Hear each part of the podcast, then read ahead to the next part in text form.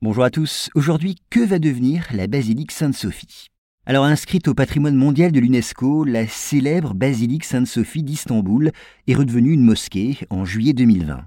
Une décision qui participe de la politique nationaliste du président turc et qui a suscité des protestations de certains pays ainsi que l'émotion des milieux chrétiens. Je vous propose de voir cela plus en détail.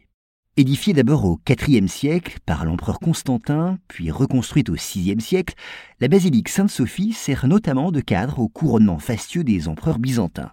Ensuite, après la prise de Constantinople par les Ottomans en 1453, elle est convertie déjà en mosquée. Et elle le restera jusqu'en 1934, date à laquelle le régime laïque de Mustafa Kemal en fait un musée. Dès lors, Sainte-Sophie est devenue l'un des monuments les plus visités d'Istanbul, sinon de Turquie.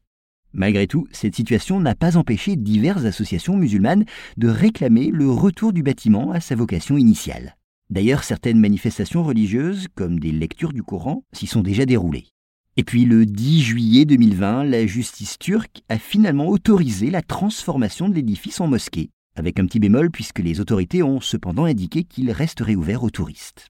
Alors que penser de cette décision Eh bien, elle s'inscrit dans la logique de la politique nationaliste, on l'a dit, du président Erdogan, en effet, ce dirigeant voudrait que la Turquie retrouve une partie du prestige de l'Empire ottoman à son apogée.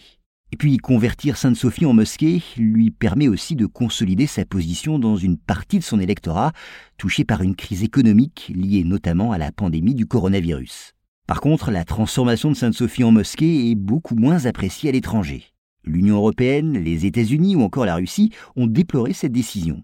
Pourquoi? Eh bien parce que la conversion en mosquée d'un monument aussi emblématique, symbolisant notamment la pluralité des traditions religieuses, est interprétée comme un signal négatif au moment où la Turquie négocie son intégration à l'Europe.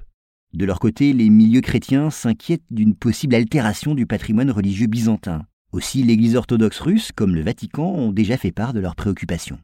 Face à ces critiques, les autorités turques se disent ouvertes au dialogue, mais regrettent ce qu'elles considèrent comme une ingérence dans une question de politique intérieure.